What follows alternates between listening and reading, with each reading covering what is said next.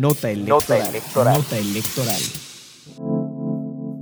Como parte de su participación en el seminario Los Estados en 2022, la nueva distribución partidista de la Cátedra Francisco I. Madero, el consejero presidente del INE, Lorenzo Córdoba, señaló que los recientes cambios a las leyes electorales trastocan diversos ejes del funcionamiento del sistema electoral, entre ellos la estructura operativa del instituto dijo que el debilitamiento o desaparición de las juntas locales y distritales pone en riesgo la operación diaria, así como la organización de las elecciones y, en consecuencia, la credibilidad de las mismas.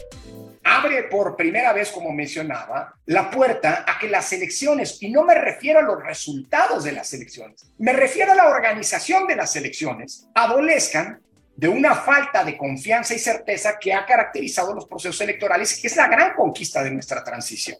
Como ejemplo, se refirió al trabajo de campo de las juntas distritales en el país, quienes conocen el territorio y tienen el contacto más directo con la ciudadanía.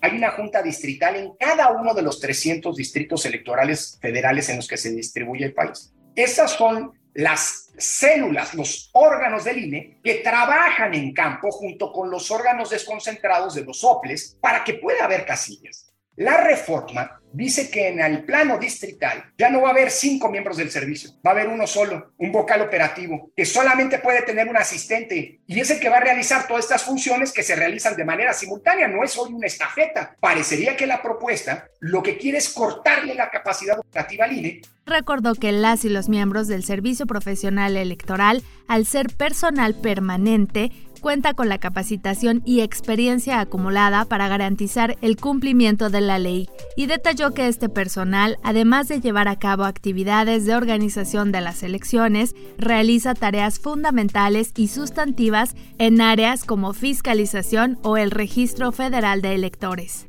La reforma desaparece el 85% de las plazas del servicio profesional electoral. Hoy, de los 2.600 integrantes del Servicio Profesional Electoral, 792 son los responsables de verificar la funcionalidad de los módulos, la integridad del padrón electoral, la protección de los datos personales y la confección de los listados nominales que son fundamentales bueno, de 792, la reforma solamente deja vivas 32 plazas. El consejero presidente anunció que el INE hará uso de recursos legales en defensa de la democracia y la Constitución. Conoce más en centralelectoral.ine.mx.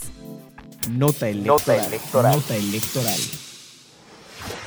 Central Electoral.